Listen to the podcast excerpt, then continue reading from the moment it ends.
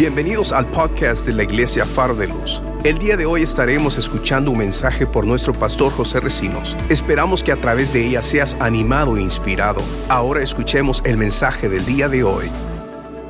Primer libro de Samuel, eh, quiero leer ahí en el capítulo 12, versos del 1 al 5. Y leo de la versión Reina Valera. Dice la palabra, Dijo Samuel a todo Israel, He aquí que yo he oído vuestra voz en todo cuanto me habéis dicho, y os he puesto rey. Ahora pues, he aquí vuestro rey va delante de vosotros, yo ya soy viejo y lleno de canas, pero mis hijos están con vosotros. Y yo he andado delante de vosotros desde mi juventud hasta este día. Aquí estoy, atestiguar contra mí delante de Jehová y delante de su ungido. Si he tomado el asno de alguno, si he calumniado a alguien, si he agraviado a alguno, o si de alguien he tomado cohecho para cegar mis ojos con él, y os lo restituiré. Entonces dijeron, nunca nos has calumniado, ni agraviado, ni has tomado algo de mano de ningún hombre. Y él les dijo, Jehová es testigo contra vosotros, y su ungido también es testigo en este día que no, eh, que no habéis hallado cosa alguna en mi mano. Y ellos respondieron, así es. Padre, en el nombre de Jesús, adoramos tu nombre, te exaltamos, te glorificamos, reconocemos tu gracia, Señor, a través de tu palabra. Y sabemos que tu palabra hoy nos va a nutrir, nos va a enseñar, nos va a edificar. Tu palabra, Señor, hoy va a ser como una poderosa eh, obra de consolación, Señor, a nuestra vida y a través de ella, Señor, tú nos vas a hacer fructíferos. Por eso te pido que nuestros oídos, nuestros eh, sentidos y sobre todo nuestro entendimiento pueda recibir tu palabra para que espiritualmente podamos ser enriquecidos. Bendice cada uno de mis hermanos que van a escuchar tu palabra y lo único que nos resta, Señor, es darte a ti toda la gloria y toda la alabanza porque solo tú eres digno de recibirla. Gracias, Padre, en el nombre de Jesús. Amén y amén. Gloria al Señor. Tome asiento, hermanos. Eh, sabe que cuando traje esta enseñanza con los caballeros, eh, obviamente esta enseñanza es, un poco larga. Y al hacerla, al, tornar la enseñanza en mensaje, eh, pues se me fue bastante difícil cortarle a esta enseñanza o a, esta, a este mensaje porque tiene siete principios que yo quiero compartir. Y usted sabe que yo no predico 20 minutos, ni tampoco puedo predicar 30 minutos. Y el otro día yo le preguntaba al Señor, porque para mí es un desafío, ¿cómo hago, Señor? Enséñame a predicar 30 minutos. No le digo que audiblemente el Señor me, me habló, pero me puso a reflexionar en algo. Eh, cuando tú vas a un restaurante, cuando usted va a un restaurante eh, y va a un restaurante bueno, porque quiere comer algo bueno ahí, usted no se acerca al chef y le dice, hágalo rápido. ¿Lo ha hecho? Usted se siente y se siente esperar.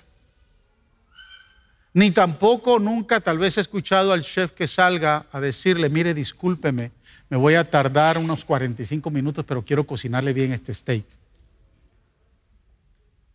Él solamente se toma el tiempo necesario. ¿Cierto? Y como que sentí que el Señor me decía, no necesitas ni siquiera disculparte. Y me recordó el apóstol Pablo que se echó un tremendo mensaje y después de que eh, uno se cansó y se durmió, cayó muerto por una ventana. Y me dijo, no solo tú eres el que predicas, largo. A Pablo se le murió uno. Y me recordaba los mensajes del Señor Jesús en el Sermón del Monte, que eran horas. Entonces, aunque yo no soy Pablo ni Jesús, soy su pastor, yo quiero que usted reciba la palabra hoy. Amén. Y creo que si salimos a las tres no me voy a disculpar, pero si terminamos en diez minutos tampoco me voy a disculpar. ¿Está de acuerdo? Entonces yo le puse como tema a, este, este, a, esta predica visionarios comprometidos, porque yo sigo la, temática que tenemos en, todo el año, visionarios comprometidos. Eh, y una de las preguntas que me hizo tomar este tema es cómo podemos medir el compromiso de un visionario. ¿Cómo podemos medir el compromiso de un visionario? Aunque usted no lo crea y nunca se ha creído a sí mismo que es un visionario, usted es un visionario.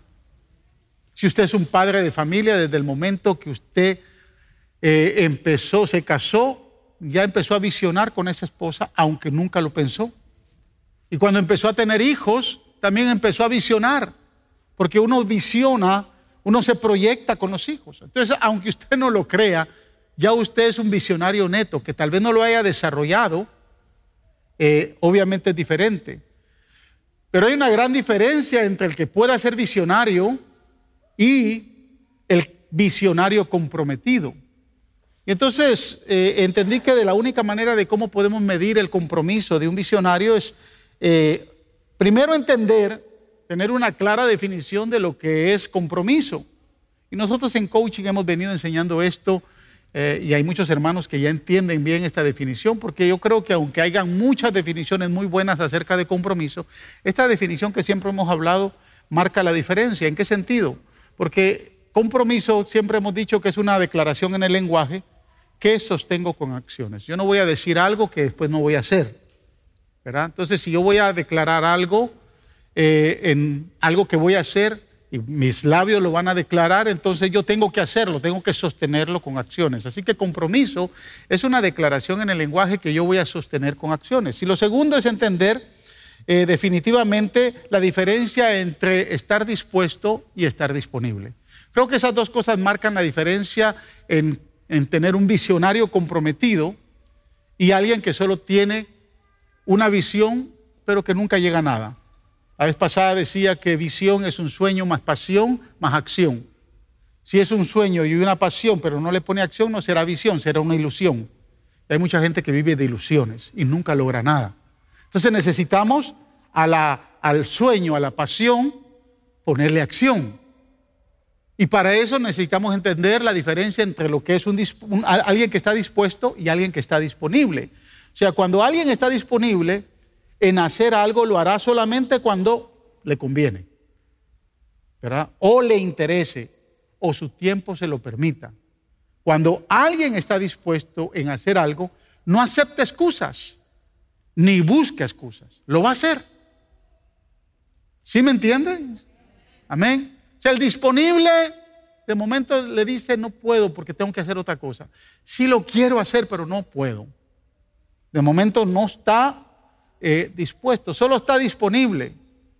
Y encontramos mucha gente en la vida de la iglesia así, ¿verdad? Encontramos mucha gente en, la relación matrimonial así.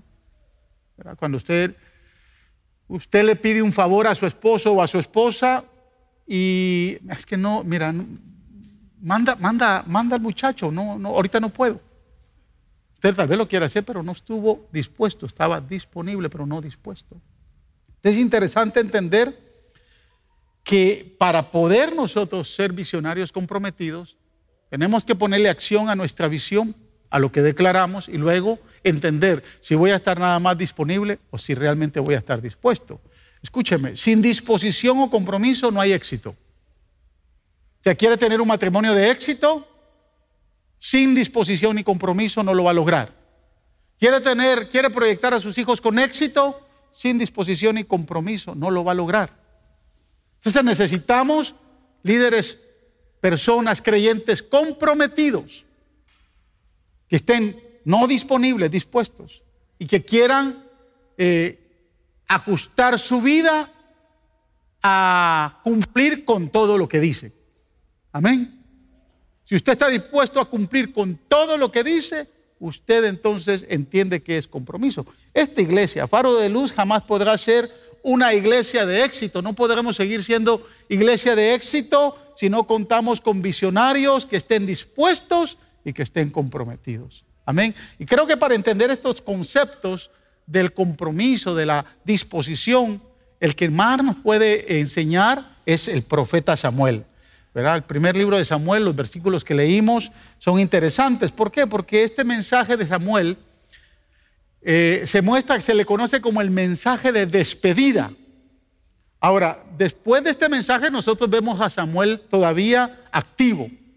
Pero ¿por qué se le conoce como el mensaje de, despedida? Eh, quiero llevarlo al contexto de los pasajes anteriores. El pueblo de Israel se motiva a pedir rey porque quiere ser igual que las demás naciones. Y van con Samuel y le dicen, queremos tener un rey y queremos ser igual a todas las demás naciones. Y Samuel se molesta. ¿Por qué? Porque Samuel ha sido no el rey, pero ha sido el juez, el estadista, el gobernante político que ha dirigido a la nación. Recuérdese que la nación estaba en, en oscuridad. Estaba la lámpara de Israel a punto de, oscurecerse. Por eso es que Ana empieza a clamar a Dios por un hijo. Se sentía intimidada por su, por su, por su eh, podríamos decir su compañera, ¿no? Pero prácticamente era su competencia, la otra esposa del Cana. Y obviamente era estéril y ella empieza a pedirle a Dios un hijo.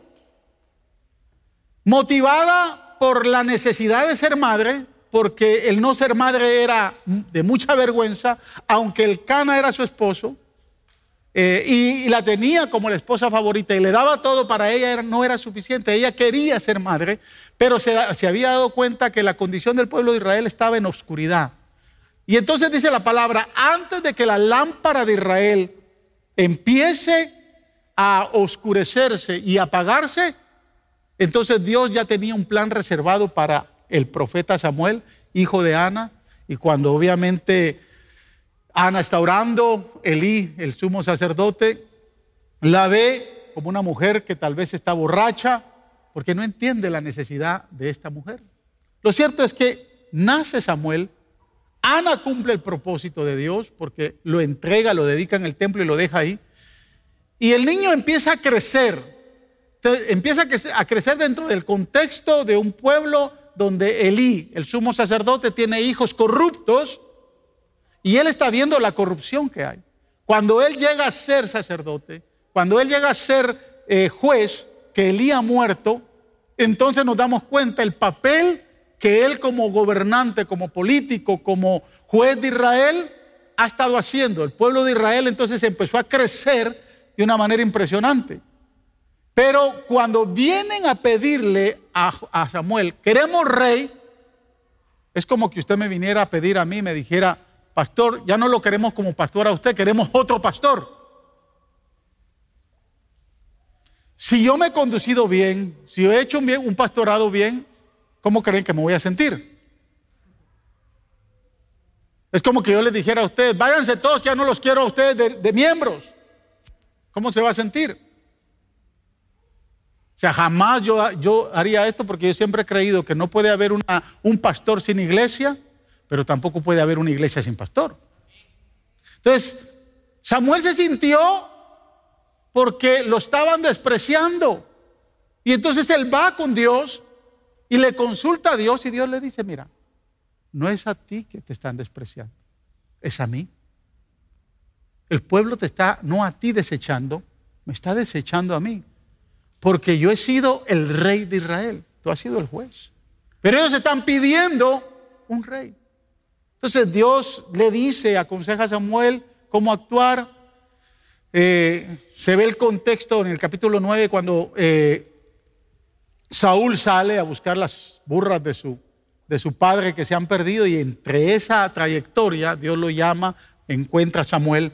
Samuel entonces le dice que ha sido electo como el nuevo rey de Israel y obviamente llega el momento cuando lo van a ungir en Gilgal a, Saúl y cuando lo ungen, en el capítulo 11, que lo ungen a David como rey en Gilgal, entonces Samuel dice estas palabras. Está diciendo, bueno, hasta aquí llegué. Hasta aquí llegué como juez porque ya no me necesitan como juez. Ahora quien tienen es al nuevo rey. Hasta aquí llegué como eh, estadista, hasta aquí llegué como gobernante de ustedes. Y empieza a eh, dar estas palabras, este discurso de despedida. Después vemos a Samuel que él se queda nada más trabajando en el pleno de lo que es el campo profético, en el campo espiritual, porque lo vemos que eh, más adelante él destituye a Saúl y va y unge a David, y él todavía sigue ejerciendo el ministerio espiritual, pero como gobernante hasta aquí llega. Y en este discurso de despedida podemos aprender, de este discurso de despedida, podemos aprender varios principios de un hombre que fue comprometido con la visión que Dios le había entregado. Y el primer eh, principio que yo veo es que los visionarios comprometidos, hermanos, saben escuchar. Saben escuchar. El versículo 1 dice, he aquí, yo he oído vuestra voz. Samuel está hablando al pueblo. He aquí, yo he oído vuestra voz en todo cuanto me habéis dicho y os he puesto rey. ¿Sabe usted que hay gente que no le gusta escuchar nada? ¿Se ha topado con alguno? Gente que, que usted le dice algo y aparentemente, aparentemente le escucha, pero lo ignora. ¿Sabe cuántos esposos no escuchan a sus esposas? ¿Y cuántas esposas no les gusta escuchar a sus esposos? ¿Cuántos hijos no les gusta escuchar a sus padres? ¿Y cuántos padres no escuchan a sus hijos? Ese dilema de escuchar hoy es muy fuerte porque no aplicamos una escucha efectiva. De momento oímos, pero no escuchamos. Todo hombre o mujer que se proyecta con una visión debe de aprender a escuchar a las personas. Sin embargo, yo quiero decirles que antes de aprender a escuchar a las demás personas, tenemos que empezar a escuchar a Dios. Amén. Samuel en el capítulo 8, versículo 7, cuando él va eh, eh, a, a darle queja al Señor, dice, y dijo el Señor a Samuel, oye la voz del pueblo en todo lo que te digan, porque no te han desechado a ti, sino a mí. A mí me han desechado para que no reine sobre ellos. Mire, un buen visionario, un padre que se visiona con su familia, eh, un líder que se visiona con su misión, eh, un joven que se proyecta y se visiona eh, a realizar una carrera, un emprendedor que quiere empezar un buen negocio y que se emprende con esa visión, tiene que aprender a escuchar. Dígale al que está a su lado, tienes que aprender a escuchar. Debemos estar dispuestos a escuchar a Dios primeramente y escuchar a los que están a nuestro lado. Mire, le decía a un joven en estos días que el gran índice de divorcios en esta nación que oscila obviamente ya en un 60%, y dentro de la iglesia más que todo, se ha dado porque esa pareja no escuchó nada antes de casarse. Me gustaría hacer una encuesta aquí y preguntarle a todos los matrimonios cuántos de ustedes antes de casarse escucharon a alguien, escucharon el consejo de alguien. No levante la mano.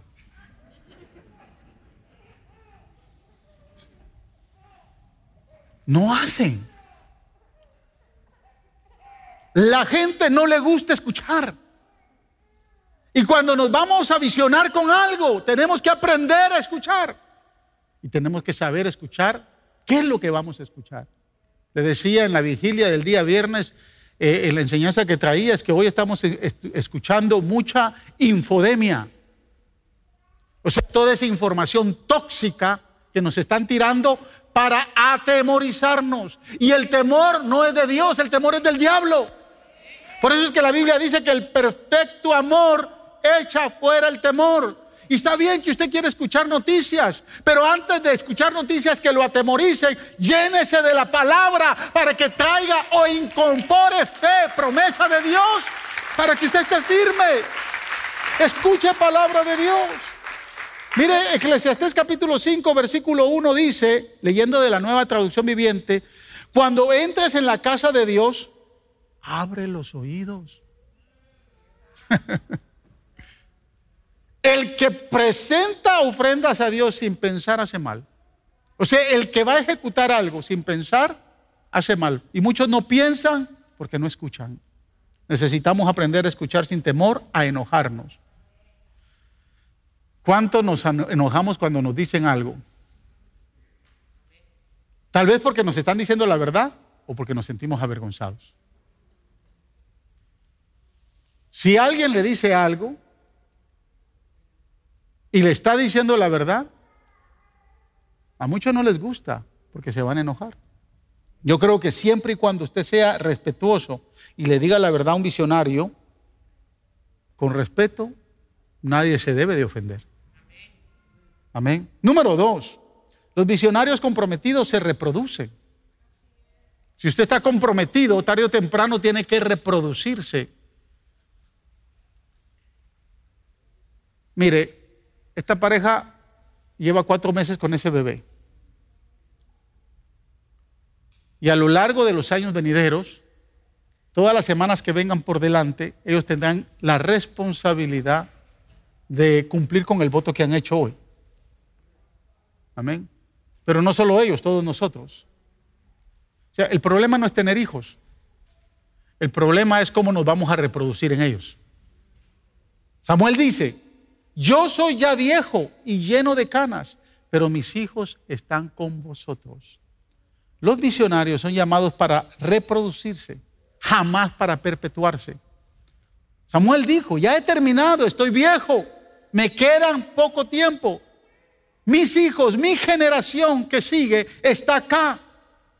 Y nosotros que estamos en la obra de Dios, hermanos, necesitamos entender que si queremos seguir adelante, tenemos que reproducirnos en otros. Para que el día que entreguemos la antorcha, se siga haciendo lo que estamos haciendo. Y algún día poder decir, ya estoy viejo. Yo me identificaba con, porque yo cuando empecé a pastorear Faro del Uno tenía canas. Yo eh, me veo en el espejo y tengo un montón de canas. Y miren, algo que a mí me, preocupaba siempre y siempre me ha preocupado es no, obviamente, quién va a tomar la responsabilidad del ministerio cuando yo parta. Y como yo no sé cuándo eso se va a dar, yo quisiera que se diera tal vez dentro de unos 30 años más. Voy a tener 87 años y quisiera que usted estuviera en mi funeral.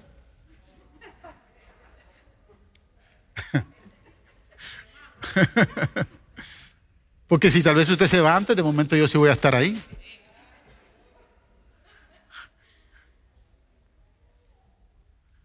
Pero cuando empezábamos a proyectarnos ¿no? con el liderazgo al pastorado, eh, siempre con mi esposa hemos pensado en gente que no sea mayor que nosotros gente que, gente que quiere escuchar, pero gente que ha mostrado compromiso. Y gente que ha, sabido y entiende la visión del ministerio. Y que en ese compromiso, pues aunque en la tarea que viene por delante, no, eh, tenga mucha experiencia, eh, Dios obviamente los va a guiar en el momento que tomen el lugar. Entonces es importante, el visionario que no se reproduce, se le muere la visión se le muere. ¿Quiere un ejemplo claro de esto? Josué, en la tierra prometida.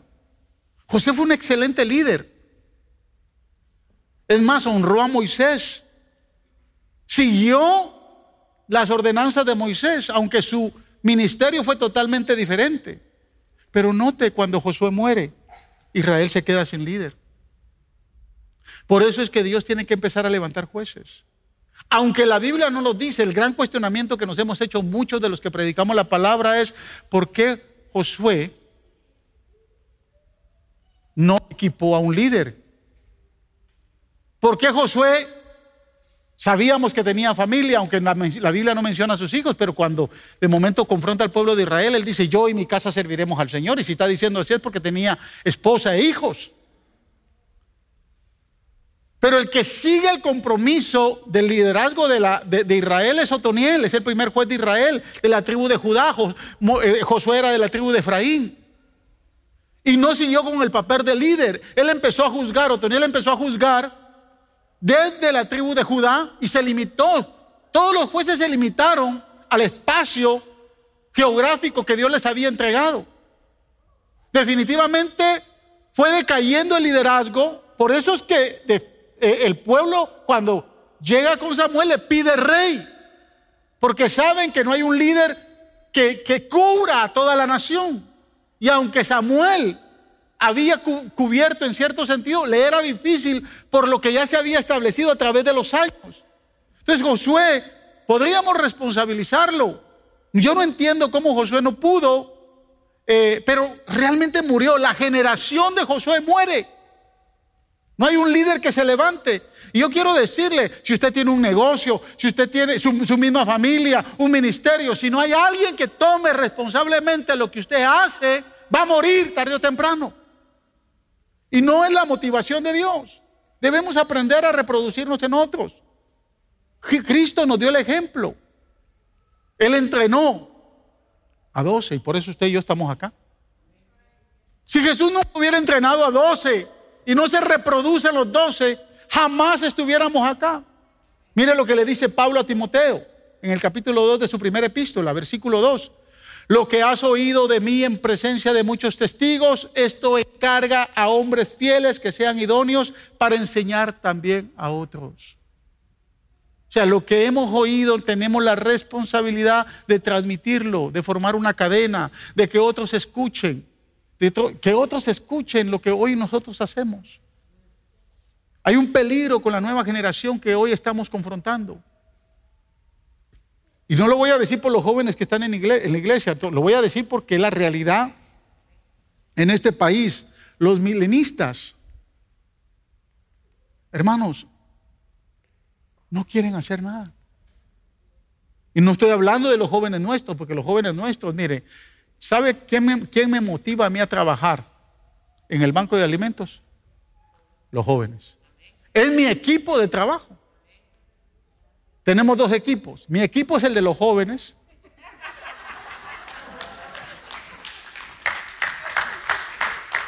Y mire, cuando yo no los veo, las hermanas me han dicho, pastor, le vamos a prestar porque no han venido.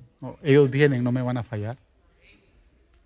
Y han estado ahí y están batallando. O sea, no lo digo por los jóvenes de nuestra iglesia, nosotros tenemos jóvenes comprometidos. Sino mire lo que hacen, la, la linda gracia que hacen en la música, en media, en todo lo que hacen. Tenemos jóvenes comprometidos. Amén. Faro de luz se distingue por eso. Pero hay un gran peligro en nuestra nación porque los milenistas a nivel general son gente vaga. Hay que hacerles todo. Es más, en este país hay familias que están adoptando milenistas. El otro día, bueno, no fue el otro día, hace un tiempo atrás yo vi un, programa de, de que así como existen los programas de foster child, de niños que necesitan eh, cuidado porque los padres los abandonaron, pues hay un programa para hacer foster con los milenistas. Gente que eh, tiene dinero y los apoya. Y a los vagos les llega su cheque y les llega todo. De momento fueron a la universidad y no quieren ejercer ni siquiera lo que aprendieron en la universidad. Y eso se está dando muy fuerte en este país. Pero Samuel dice ¿verdad? Yo ya estoy viejo, pero aquí están mis hijos. Aquí está esta nueva generación. Esto nos da, nos da a entender, hermanos, que nosotros no podemos despreciar a la nueva generación que está llegando y que se está levantando.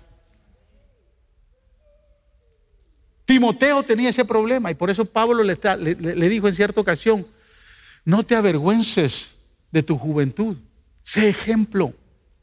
Porque aunque la gente está viendo que eres muy joven y piensa que no vas a poder, yo te estoy diciendo que yo creo en ti. Tenemos que creer en la gente joven, que es la que va a llevar adelante el Evangelio. Pero depende de nosotros para que ellos tomen el ministerio, tomen lo que hoy hacemos. Tiene que ver con sus hijos, tiene que ver con con la generación que se levanta para que siga llevando esta tarea del Evangelio y que hagan algo más de lo que nosotros no pudimos hacer. Yo espero que los pastores, miren, nosotros tenemos pastores jóvenes acá. Pastor Lester y su esposa. Pastor Pablo y su esposa. Jóvenes. Que, que están dispuestos a... Y el día que yo falte y si ellos quedan, y si siguen siendo jóvenes, porque eso quiere decir que yo tal vez parta temprano. no los juzgue, apóyelos. ¿Sí me está entendiendo lo que le estoy diciendo? No juzgue a ningún joven porque haga vida ministerial y quiera seguir, seguir adelante. No juzguemos a nuestros jóvenes que están activos aquí todo el tiempo. Que vinieron un día de mala cara y que no lo saludaron, está bien. Usted un día fue joven y también le puso cara a mucha gente. Se le olvidó que usted un día fue joven y que la novia o el novio le hizo pasar un mal rato y llegó a la iglesia o llegó a la escuela y le dio problema al maestro. O ya se le olvidó eso. No se nos puede olvidar. Entonces, honrar a la generación que viene, pero la generación que viene también tiene que honrarnos a nosotros. Algo tienen que aprender. ¿Está de acuerdo? Número tres, los visionarios comprometidos son un modelo, pero no modelo de televisión. Dice el versículo 2, sigue diciendo el versículo 2 del capítulo 12, yo he andado delante de vosotros. Andar, la palabra andar en hebreo es la palabra halach, que significa caminar, saber, conducir. Podemos decir entonces, escuche bien lo que voy a decir, podemos decir entonces que andar delante implica estar, estar expuesto a ser observado y a ser analizado. Muchos quieren andar detrás. Yo, por ejemplo, no me identifico. Mire, ¿sabe por qué yo me motivé a aprender inglés? Y tal vez me cuesta. Porque me casé con una americana. Digo americana porque aunque ella es hispana, es nacida acá, y ella habla inglés. Y lo que menos yo quería estar detrás de ella.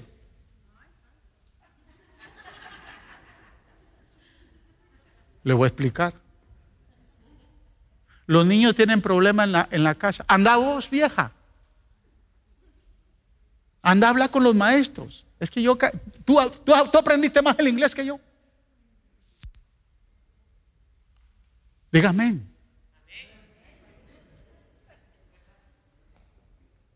Hay muchos visionarios que no son modelos de sus hijos, que las madres en casa han dado más modelo de espiritualidad que el padre.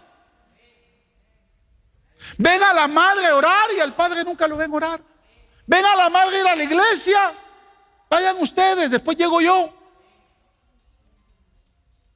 Sea, tenemos que tomar la responsabilidad de ser modelo. Yo he andado, dice Samuel, he andado con vosotros. Y perdónenme las damas, pero realmente si usted es cabeza de hogar, varón, usted tiene que andar al frente y no atrás. No puede andar atrás, no puede estar detrás de la espalda de, de, su esposa. Tiene que ir al frente. El cabeza va al frente porque es el líder. Es el que dirige. A veces quieren dirigir la familia, pero dentro de desde otro contexto. La gente hoy, hermanos, no quiere ver en la iglesia modelos de televisión. La gente quiere ver gente dispuesta. Cuando no hay un modelo de vida a seguir, la angustia surge. La crisis viene. Se necesitan visionarios modelos que demuestren con su vida la realidad del Evangelio, no modelos de televisión. Muchos de los que sirven hoy parecen más modelos de televisión que modelos de vida. Hay algunos que hasta con pinzas hay que tomar para que no se molesten. O sea, si vamos a comprometernos con nuestra visión de modelar, vamos a permitir que el Evangelio sea encarnado. Se incorpore en nosotros. Y un día poder decir, yo he andado delante de vosotros. Yo he caminado delante de vosotros. Samuel no se quedó atrás. Samuel iba adelante. Número cuatro, el visionario comprometido es perseverante. Me gustan estas palabras de Samuel. Seguimos en el verso 2. Desde mi juventud hasta este día. Desde mi juventud hasta este día. O sea, cuando Samuel expresa esas palabras, esta poderosa declaración estaba diciendo, le estaba diciendo al pueblo de Israel, ustedes saben que desde joven, desde muchacho, hasta este día, cuando ya tengo canas, Amén. Mi cuerpo sin fuerzas. Pero he estado acá. He sido perseverante. He continuado. He sido constante. Hermanos, la perseverancia estimula y anima a los seguidores. Anima a la gente que está detrás. Samuel pudo decir con firmeza, he, estado con ustedes desde mi juventud hasta ahora. Esto no es un asunto de comenzar. Esto es un asunto de mantenerse fiel y terminar fiel. Amén. Como Pablo dijo, he acabado la carrera. Aquí hay mucha gente, hermanos, escúcheme, aquí hay mucha gente que lleva años sirviéndole al Señor y le ha costado comprometerse. Y cuando se compromete, a los dos o tres meses o a los dos o tres años, abandona la carrera. Yo quiero motivarlo, porque la perseverancia es algo, no solo que Dios nos va a premiar, pero es algo que nos va a distinguir. Qué bueno es encontrar a un creyentes que con su vida han demostrado fidelidad y perseverancia. Han estado perseverando. El mejor mensaje que podemos transmitirle a la gente, a los discípulos, a nuestros hijos, amén, es el, mensaje de la consistencia, de la fidelidad y de la perseverancia. Yo le pregunto, ¿cuántas cosas hoy, hermanos, son y mañana no permanecen? Muchas. ¿Cuántas cosas son hoy que desaparecieron porque no permanecieron? ¿Cuántas son las personas en las iglesias que tienen sus corazones frustrados porque no ven capacidad de ser perseverantes? Observe cómo dice en el último versículo del libro del profeta Daniel. Leo de la versión nueva internacional. Daniel 12:13, el último versículo del profeta Daniel. Mire lo que dice. Pero tú persevera hasta el fin y descansa, que al final de los tiempos te levantarás para recibir tu recompensa. Mire, la carrera que hoy seguimos, que es esta carrera del Evangelio, no va a premiar solo a los que entran en primero, segundo y tercer lugar. Va a premiar a todos los que crucen la línea de la meta. Por eso es que Pablo le dice a Timoteo, persevera en esta carrera. Lo importante es que llegues a la meta. No se desanime. No se eche para atrás. Permanezca fiel. Séale fiel a la mujer que tiene. Séale fiel al hombre que tiene. Séale fiel a su familia. Séale fiel a su iglesia. Séale fiel al Señor permanezca, permanezca, permanezca. Sea constante en todo. Necesitamos la constancia. Número cinco, el visionario comprometido es transparente. Wow, pastor, usted se está metiendo a cosas que no sé por qué estos hermanos lo motivaron a predicar el domingo.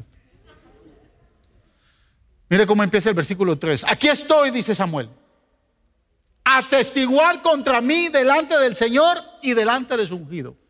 Acaba de ungir a Saúl y le dice, ahora ustedes sean mis testigos delante de Dios y delante de este rey que, estamos, que estamos ungiendo.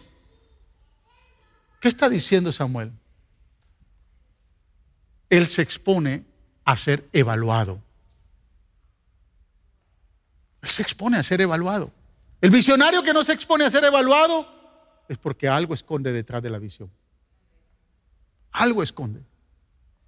Algo debajo de la manga. Muchos jamás, hermanos, tolerarían ser evaluados. Tal vez porque tienen temor a que algo se les sepa o algo es que les diga. Yo prefiero que usted me conozca a mí tal y como yo soy. Y por eso es que usted ve que yo cuando comparto y me relaciono, pero el otro día, el jueves pasado fue que hubo eh, una, eh, bueno, tuvimos el, el, jueves, fue no el martes. El martes tuvimos eh, el banco de alimentos. Y el lunes a mí me habían invitado a una clase que está dando el pastor Jovi y terminó hasta las doce y media. ¿Usted cree que me levanté el martes en la mañana para venir a orar? No, no me levanté. Pero qué bueno que aquí hay persistencia de gentes, hombres como nuestro hermano Edwin, ¿verdad? Hermano Carlos, Pastor Pablo, que siempre están acá, siempre están acá. Entonces, como yo estaba bien cansado, dije, no, o sea, yo sé que el hermano Edwin va a abrir. Y la oración no va a faltar. Entonces vine al, al- al banco de alimentos como a las 8. Y los hermanos se sorprendieron porque obviamente no vieron mi troca y saben que yo después de la oración me voy para allá. Y me dice una hermana, ¿qué le pasó, pastor? Me quedé dormido. Y abrió los ojos como que, usted, pastor, se quedó dormido. Sí, yo no soy Superman. Porque yo, yo quiero que usted me conozca tal y como yo soy. O sea, yo no soy el... Mire, yo, yo soy... Le voy a decir algo. Yo, yo tengo una gran cantidad de errores. hermano. Pregúntele a mi esposa. Ella se los puede enlistar bien. Pues después de 34 años ya se, la- se- se conoce de memoria. Porque yo también tengo la lista de en la cabeza. ¿no?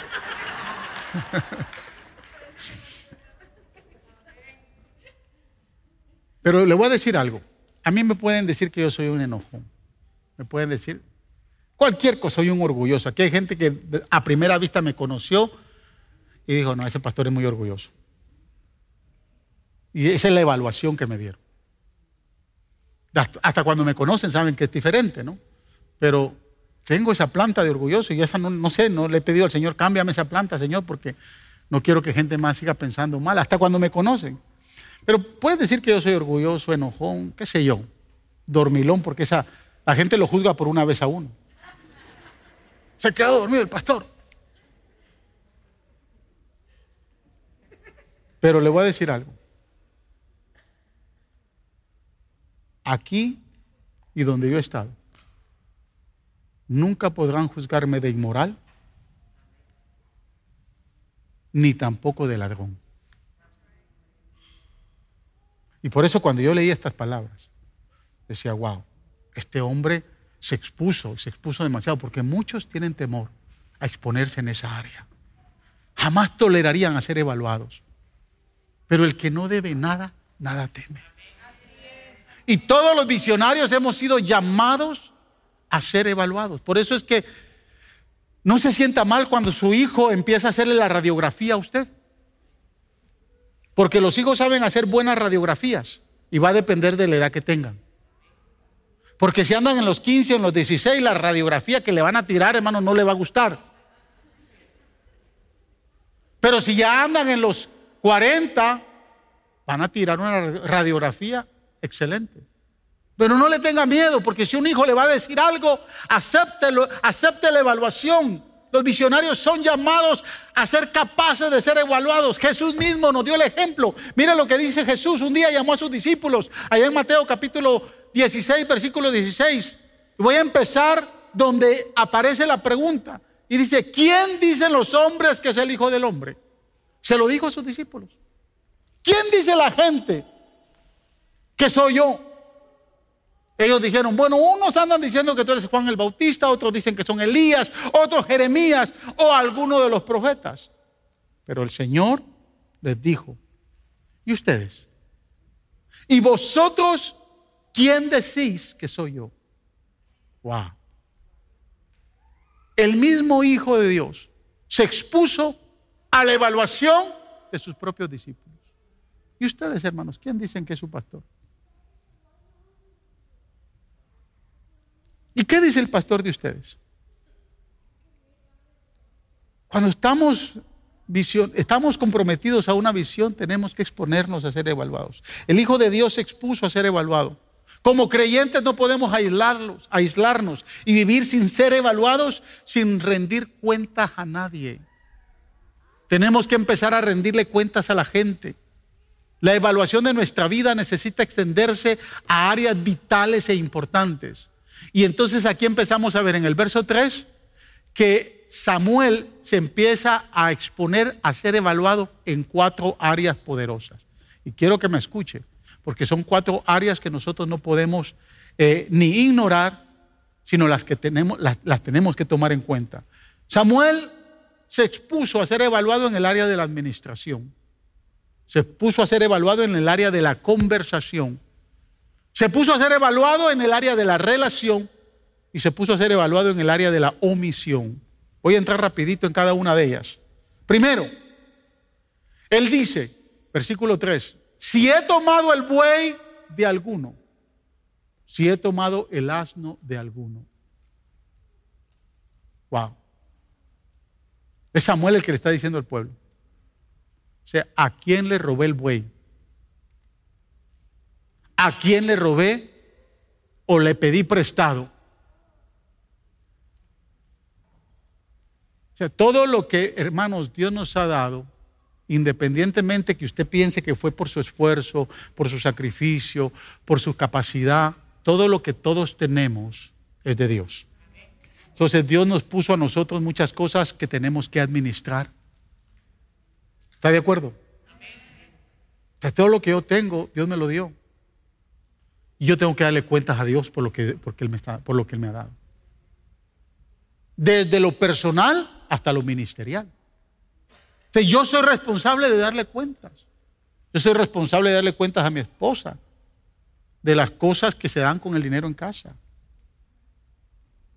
¿Sí me entiende? Aunque ella, mire, mi esposa confía tanto en mí que no sabe ni cuánto yo gano. Tanto que confía en mí. Sin embargo, cuando vamos a hacer algo, yo le digo, mira, mi amor, vamos a hacer esto. La tomo en cuenta. Tengo que, tengo que darle cuentas a ella. Y voy a salir a la calle, mi amor, mira, voy a salir a tal lugar. Le estoy dando cuentas. Es mi esposa, le tengo que dar cuentas. No salga, hermano, no salga de su casa como, como el, el macho men que no le tiene que decirle a nadie, a nadie, dónde está, a dónde va. No. Sea responsable, dé cuentas con su tiempo. De cuentas con las cosas que tiene. Somos administradores, somos mayordomos de las cosas que Dios nos ha dado. Como hijos de Dios se nos ha encomendado bastante para ser administrados. ¿Cuántos creyentes han descuidado esta área de la administración y viven sin ser evaluados? Amén, en la mayordomía. Escuche, a muchas, mucha gente piensa que como son hijos de Dios no tienen que responder a nada. Tenemos una responsabilidad la cual jamás podremos evadir.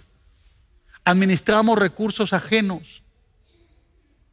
Son primero los recursos. Miren, nosotros la carga más grande que yo llevo aquí en la iglesia es administrar las finanzas.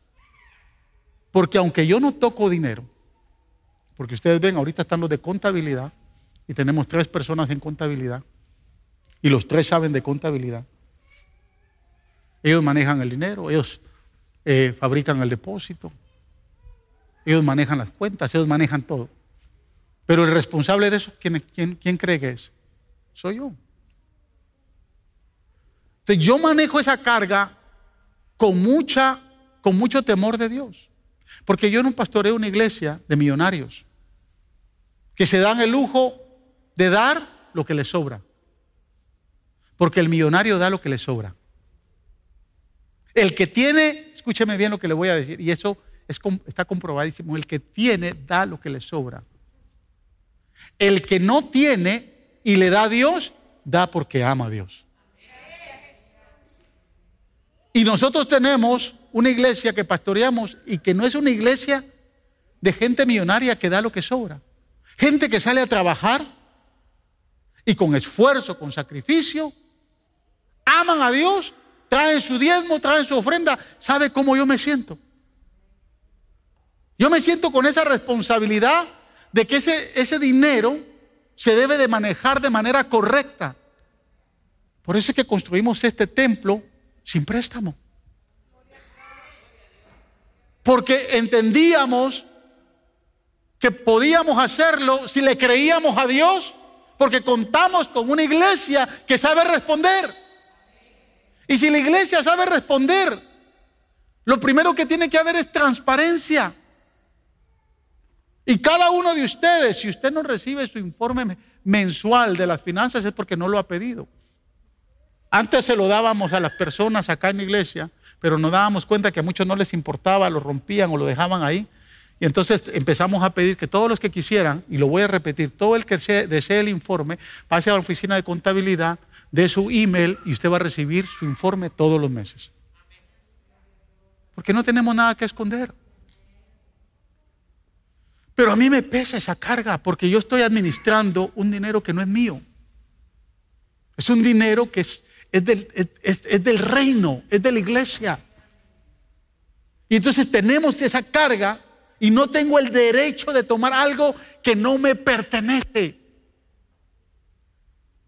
El día que ustedes decían que yo no sea su pastor, lo único que voy a tomar es a mi mujer. Porque ella sí me pertenece. Usted no se va a quedar con ella. me la voy a llevar y me voy a llevar una Biblia que tengo ahí. Ni siquiera la computadora que tengo ahí es mía. Eso se compró con fondos de la iglesia. Y me voy a llevar mi carro porque ese yo soy el que lo pago. Lo único que tengo derecho a llevarme. Pero esa es mi responsabilidad. ¿Cuál es su responsabilidad ante todo lo que Dios le ha dado? ¿A quién le da cuentas? ¿A quién le entrega cuentas usted? Mire, ahorita Uncle Sam nos extendió el tiempo para darle cuentas, pero ya viene el tiempo en que hay que darle cuentas a Uncle Sam. Y si tenemos que darle cuentas, démosle cuentas bien. Si tenemos que pagar, vamos a pagar. No andémosla buscando por todos los lados cómo nos exoneramos de eso. No, nos toca pagar, nos toca pagar. Se acabó. Esa es la responsabilidad de todo creyente.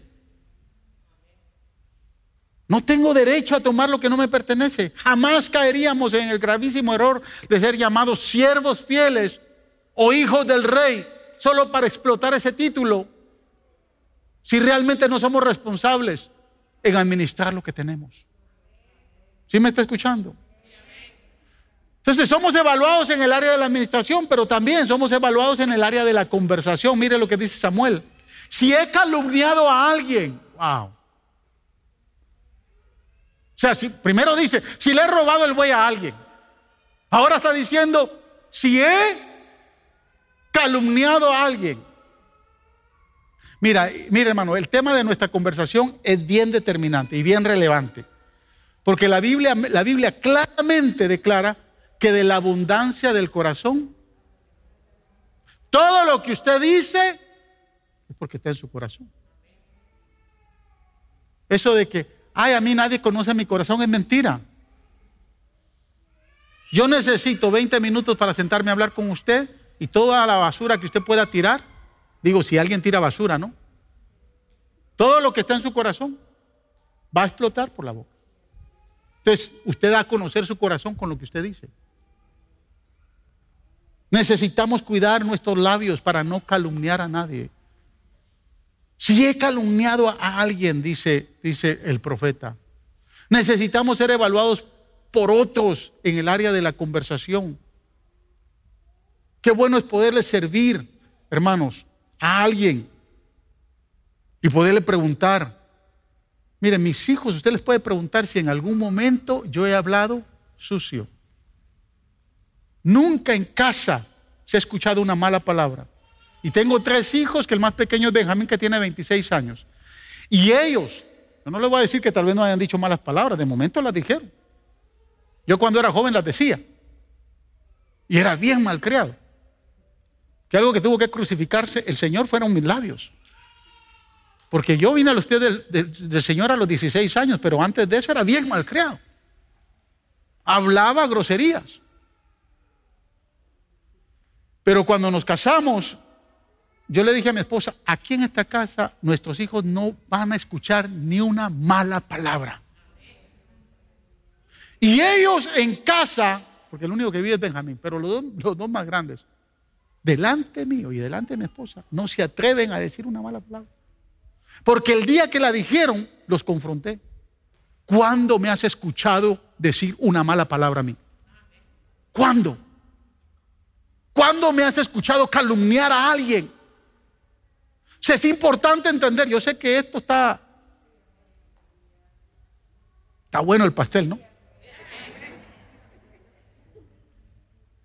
Pero qué triste, hermanos, es encontrar en el largo del camino de la vida cristiana más de un centenar de creyentes que han quitado de sus labios el freno y se han atrevido a calumniar a otros sin temor.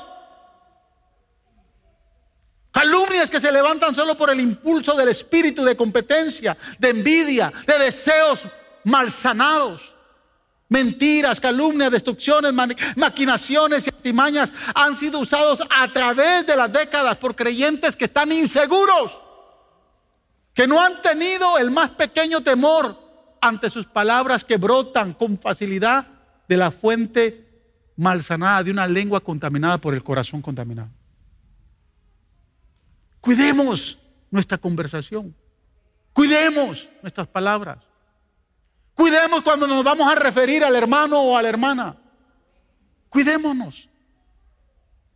Cuidemos cuando vamos a hablar aún del jefe que aunque no nos guste. Y es difícil. La tercera área que necesitamos ser evaluados es en el área de la relación. Porque Samuel dice, si le he robado a alguno en el área de la administración, si he calumniado a uno en el área de la, de la conversación, pero ahora va un poco más profundo. Si he agraviado a alguien, y ahí se metió al área de la relación. Agraviar es engañar o defraudar. Como creyentes podemos usar el ministerio para engañar o defraudar a cualquiera. Necesitamos ser expuestos a ser evaluados en cuanto a nuestras relaciones, cómo manejamos nuestras relaciones. Dios es un Dios de relaciones, hermanos. Dios es un Dios de relaciones. Necesitamos revisar nuestras relaciones con los demás. ¿Y sabe qué? Le voy a decir algo. Necesitamos revisar nuestras relaciones con el sexo opuesto. ¿Me escuchó? Y jamás defraudar a nadie en ese sentido. Estar dispuestos a ser evaluados en esta área es bien difícil.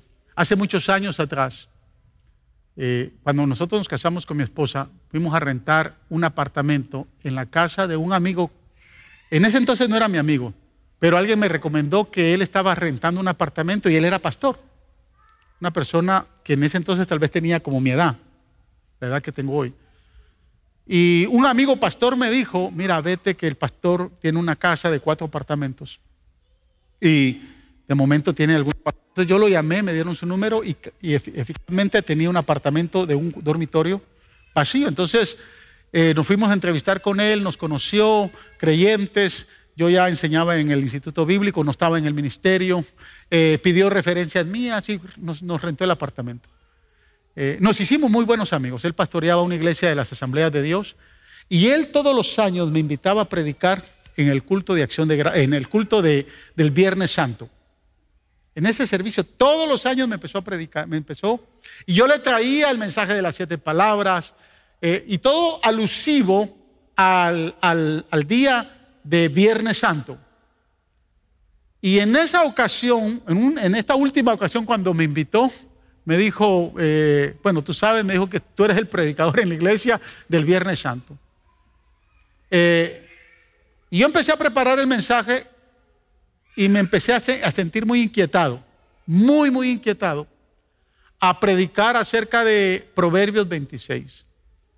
El que esconde su pecado no prosperará, pero el que lo confiesa y se aparta alcanzará misericordia. Y mire, predicar ese verso en un Viernes Santo. Yo decía, no, yo no voy, yo le, Señor, yo no voy a predicar. Y cada vez resultaba muy, muy profundo y más, como decía Jonathan hoy en, la, hoy en la mañana, venía a su mente predicar lo que predicó. Y llego, escúchame, llego el Viernes Santo y estando ahí yo ya llevaba mi mensaje preparado, no ese, llevaba el mensaje preparado del Viernes Santo. Y en el altar el Señor me dice, predica de Proverbios 26. Y entonces le obedecí al Señor. Prediqué, fue de mucha bendición. Después de que prediqué, a los dos, tres días, este pastor me llama y me dice, Dios te usó. No, yo le dije, yo sí, yo vi que la iglesia respondió. Porque los predicadores, cuando la iglesia está diciendo amén, uno siente que responde, ¿no? Cuando no le dicen a uno amén. Entonces ahí todo el mundo diciendo amén, porque era un mensaje fuerte, pero les gustó a la iglesia. Y me dijo, ¿sabes qué? Me dijo, Dios te usó. Porque desde ya hace seis meses vengo escondiendo la relación con la secretaria del Instituto Bíblico. Y le estoy hablando, yo era un chamaco de 27 años, él tenía mi edad, 56, 55 años. Y me dijo, y como Dios te usó, quiero decirte que hoy quiero confesar mi pecado. Y sé que cuando se lo confiese al presbiterio de las asambleas, me van a destituir. Me dijo algo, pero siempre, siempre quiero que, que recuerdes que si Dios te usó, también Dios te puede usar para restaurarme. Un hombre de 55 años diciéndoselo a un chamaco de 27. Yo vivía ahí, en esa casa. Pero ¿por qué traigo a la luz esto? Porque sabe dónde empezó todo, con una conversación con la secretaria del Instituto Bíblico. De momento un día le dijo, wow, te ves bonita. Y la segunda vez te ves bonita, pero como que le tocó la mano. Las conversaciones que generamos, tarde o temprano, si no las cuidamos, nos van a llevar a la perdición. Nos van a llevar.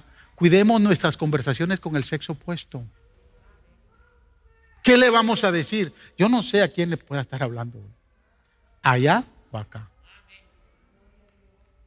Cuide sus conversaciones con el sexo opuesto. Tanto hombres como mujeres. No abuse de la confianza que le dan en la relación. Ni con bromas, ni con nada. Si va a bromear, bromee, con su esposa. O bromee con su esposo. Tenga cuidado cuando se le va a acercar a alguien y le diga, wow, qué bonita se ves. Aquí ninguna hermana tan fácilmente puede decir que yo en algún momento le dije, wow, te ves bien bonita, hermano.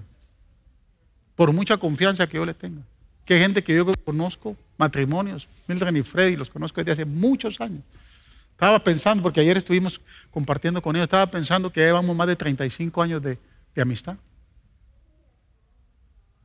Y jamás, mira el respeto que yo le tengo a ella, porque considero que es uno él es uno de mis mejores amigos. O sea, tiene que cuidarse en muchas áreas. Debe de cuidarse en esa área. No ande conversando cosas que no necesita conversar. Sonrisas, miradas, toques especiales, regalos cariñosos, llamadas telefónicas, textos, disfrazados de atención espiritual. Quiero orar por usted. Esos son juegos peligrosos. La última área donde nos podemos hacer evaluados es en el área de la omisión. Y esto es fuerte. Samuel dice, o si he, o si de alguien he tomado lápidas para cegar mis ojos. ¿Sabe qué está diciendo Samuel aquí? Si me he dejado explotar, si me he dejado corromper, si he hecho favores porque me han tirado un par de dólares por el lado.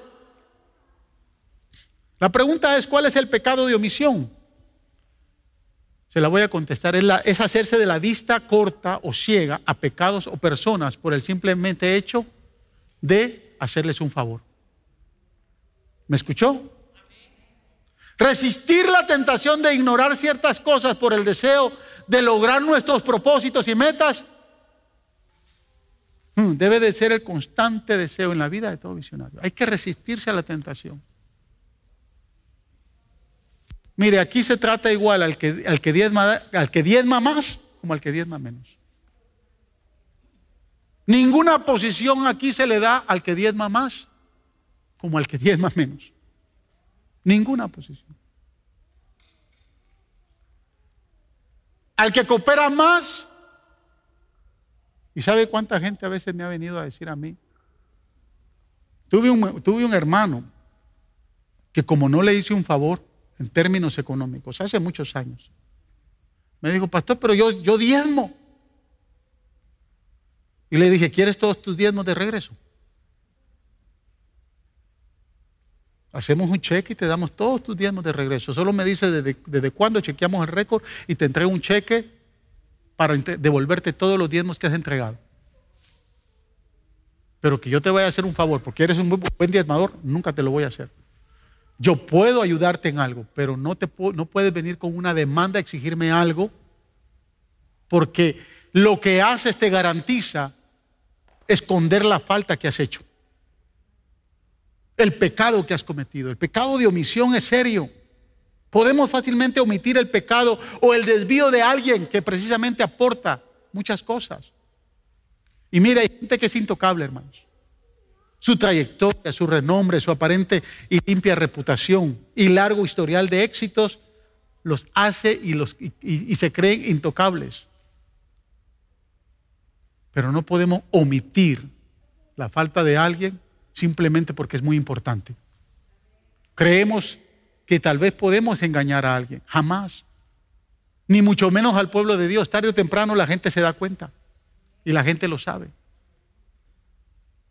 Mire, la iglesia no pide líderes perfectos, pero sí busca y demanda honestidad. El pastor no pide líderes perfectos, pero sí demandamos honestidad e integridad en la gente. Amén. Hay muchos corazones heridos y muchas almas muy secas y sedientas y andan ahí sobrando en el valle de la omisión. ¿Sabe cuánta gente ha venido acá a decirme muchas veces, pastor? Yo, nosotros nos mudamos para acá porque allá empezaba un proyecto de comprar un terreno, de edificar un templo. Y piden y piden y nunca se ve nada. Y una hermana un día me dijo, ¿cómo lo hacen, pastor? Porque aquí todo lo que... Mire, yo me prendí con eso del orfanatorio. Y me prendí de cero. Y sé que construir el orfanatorio que yo quiero construir allá en Guatemala requiere de un poquito más de medio millón de dólares. No de quexales, de dólares. La manera como lo que queremos proyectar. Y los que me conocen saben que a nosotros nos gusta lo bueno. No sé si usted me entiende. Y primero Dios, ya tenemos la mitad del el terreno que vamos a comprar. Y espero que antes de que termine el año tengamos todo para entregar, eh, comprar el terreno. Eh, si el dueño no se arrepiente, yo sé que no se va a arrepentir. Yo estoy orando por eso y, ya crucificó su corazón con él. Y sé lo que cuesta. ¿Cómo no voy a honrar a los caballeros ayer que se mataron todo el día y las hermanas haciendo pupusas? Y todo, y vi, en el ratito que vi, vi un montón de gente de la iglesia viniendo y comprando. Ese dinero, ese dinero es para el orfanatorio, no es para nada más. Que vino la pandemia y que tuvimos que cortar nuestros salarios, sí, que está ese dinero, no, ese dinero es del orfanatorio. No hay para los salarios nuestros, no hay, está bien. Pero ese dinero no se toca porque es para el orfanatorio. ¿Sí me está entendiendo? Le voy a decir lo que vamos a hacer. Porque en estos días vamos a comprar, digo, espero en Dios que se logre. Vamos a comprar un terreno eh, aquí en Houston. Eh, es un lote, vamos a edificar una casa y el próximo año la vamos a rifar. Eso es lo que vamos a hacer. A partir de enero usted va a empezar a ver la promoción de la rifa. Espero que usted compre.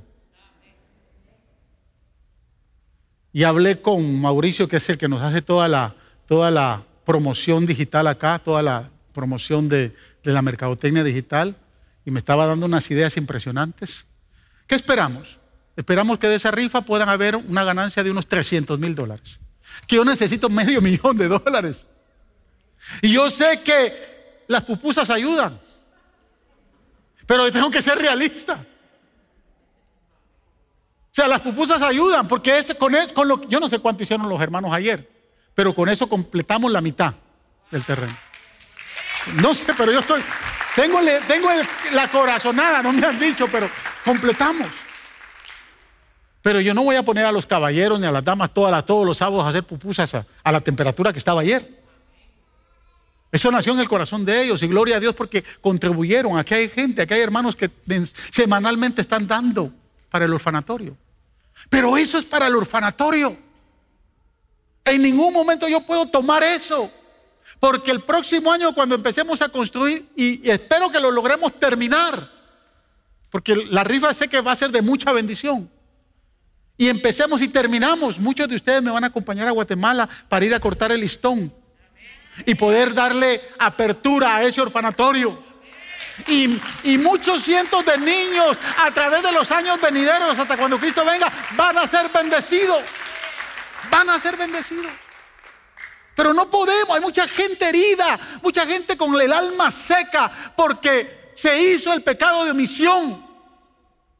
Yo no puedo tomar el dinero que no es para una cosa, para otra. Voy a entrar a los últimos dos, porque ya me fui. Es que no se puede, hermanos. El visionario comprometido sabe restituir. Mire lo que dice Samuel. Después que les dice, si me, he, robado un buey, si los he calumniado, si a alguien he ofendido. Dice, si hay alguien que aparece así, estoy dispuesto a restituirlo. La restitución es esencial para cultivar la confianza de aquellos quienes hemos herido. Samuel estuvo dispuesto a restituir a alguien, aunque no apareció nadie. Pedir evaluación sin restitución es hipocresía. ¿Escuchó? Lo voy a repetir. Pedir evaluación sin restitución es hipocresía. Muchos quieren pedir perdón, pero no, demuestran la disposición a la restitución. Yo te perdono, pero no hacen nada por perdonar. Quiero decirle algo, hay muchos que no les gusta pedir perdón. No les gusta restituir. Pero lleves esto en el corazón. Hay muchos que no les gusta pedir perdón, pero quiero decirle que tenga algo bien claro. Al diablo, el diablo no sabe pedir perdón. Él no sabe pedir perdón. Y si usted es de los que no sabe pedir perdón, de momento me vienen las palabras de Jesús cuando le dijo allá en Juan capítulo, capítulo 12, eh, versículo 16, creo que es que le dijo a los, a los fariseos, ustedes se llaman hijos de Abraham, pues ustedes lo que son son hijos del diablo, porque hacen las obras del diablo. Al diablo, usted nunca va a ver al diablo pedir perdón. Por eso es que está condenado para siempre. Porque él no sabe pedir perdón. Desde el momento que usted entienda que no sabe pedir perdón, recuérdese de eso. Ayer en la mañana nos echamos un round con mi esposa. Ayer fue, ¿no? Miren, nosotros no peleamos, hermanos. Pero cuando nos peleamos, no sé ni por qué peleamos, pero... No, no fue el viernes, ¿no? Se me olvidó. Pero le voy a explicar por qué. Sí, ahorita me recordé por qué peleamos. Se lo voy a explicar para que usted entienda quiénes somos.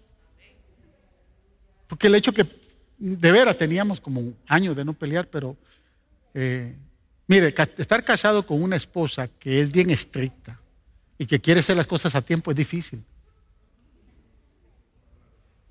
Es, es bien difícil. Porque cuando ella dice a las 8 es a las 8. Yo ya llevo 34 años escuchando es que si dijimos a una hora tenemos que cumplir. Entonces yo me cuido de eso, pero el viernes me pidió que fuera a, buscar al perrito que le, habían, lo habían rasurado. Me pidió que le hiciera una tacita de café, se la hice. Yo estoy ocupado terminando esto. Y ya teníamos que estar eh, aquí a cierta hora, porque ella, pues obviamente, tiene que estar a las 12 aquí por el daycare. Y estábamos a 10 minutos yo le dije, pues no te preocupes, me preparo rápido. Pero se fueron las 12 menos 5 y ya casi no llegábamos. Y entonces viene, obviamente ella quiere ser responsable, pero ahí a veces no hay, no hay flexibilidad, ¿me entiendes? Entonces, pues eso sirvió para formar una discusión. Y cuando llegamos aquí a la iglesia veníamos bravos.